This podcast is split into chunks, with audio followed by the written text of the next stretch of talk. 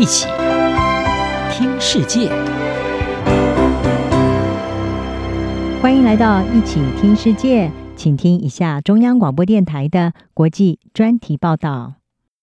东南亚国家近年来正在经历数位转型，尤其在 COVID-19 疫情期间，东南亚看到空前的线上服务热潮。与此同时，中国的科技业近来面临政府对私人企业进行严格监管。因此，急于往海外发展，以持续成长。而临近中国经济正在崛起的东南亚地区，对于中国的科技业者来说，正是流奶与蜜之地。事实上，中国的科技业者早在先前美中对抗越来越激烈之下，开始大举进军东南亚市场，来分散政治风险。包括阿里巴巴、字节跳动和腾讯等科技巨头，都看中了东南亚市场的发展潜力。纷纷在这个地区设立新的区域总部，扩大招募人才，并收购或者投资当地的科技公司。同时，扩建四 G 跟部署五 G 行动网络建设，已经成为东南亚数位转型的前线。五 G 比起前一代网络速度更快，而这也将带来革命性的影响。从自动驾驶、各种人工智慧应用到整个智慧城市运转，都将受益于五 G 网络。这也代表着东南亚的数位转型。蕴藏无限商机，而中国的电信供应商因为具有价格优势，在东南亚整体的五 G 和数位基础建设占有极大的竞争优势。尽管已经有越来越多的东南亚国家不选用中国的华为作为五 G 主要供应商，事实上，东南亚各国对于是否完全排除中国的电信商参与五 G 建设，各自有不同的立场。法新社报道，菲律宾和泰国因为仰赖中国的投资资金。而对华为的态度相对友善，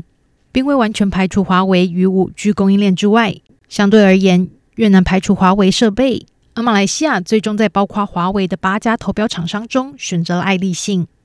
不过，中国电信商在东南亚整体的数位基础建设还是有极大的竞争优势。观察人士警告，中国科技业在东南亚的日益扩张，可能会使东南亚国家在敏感时刻选择远离美国。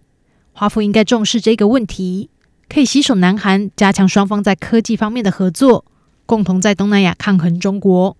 尽管美国先前曾经警告，华为的技术可能会被北京用来搜集外国资料，并要求东南亚盟友避免使用华为和中兴通讯制造的五 G 设备。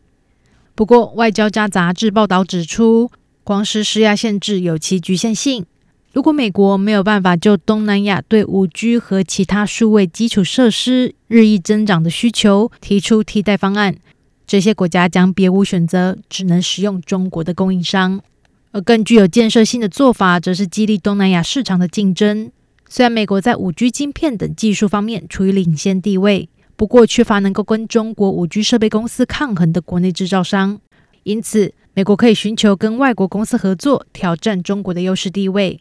而拥有先进科技和制造产能的南韩，即使美国可以携手共同阻挡中国在东南亚的数位转型中占据主导地位的理想合作伙伴首选。外交家杂志指出，美韩在过去数十年一直是互相信任的盟友，两国在多项领域都有合作经验，包括敏感的军事和安全技术。在五 G 设备方面，南韩电信龙头三星公司更处于有利的位置。因为它的工厂位于南韩国内以及印度，而其他西方的五 G 供应商，例如爱立信和诺基亚，在中国拥有大量的制造业务，使得他们可能遭受北京打压的风险更高。而从南韩的观点来看，跟美国携手共同进军东南亚的五 G 市场，也符合南韩近来推行，目的在加强跟东南亚和南亚国家连结，以降低对中国经济依赖的新南向政策。如果能够进入东南亚的五 G 设备市场，不仅有助于南韩加强在这个地区的存在，协助南韩的经济触角多元化，使南韩免受北京可能的制裁影响。透过共同合作，美国和南韩可以一起资助东南亚的数位建设计划，跟中国的巨额资金相比拼，也就有更高的机会能够成功遏制中国在东南亚日益增加的科技影响力。南韩同时也可以受益于华府和东南亚国家的现有伙伴关系，否则东南亚在对中国科技依赖升高之下，未来如果遭受到中国的压力，在缺乏其他选择之下，恐将被迫降低跟美国的连结。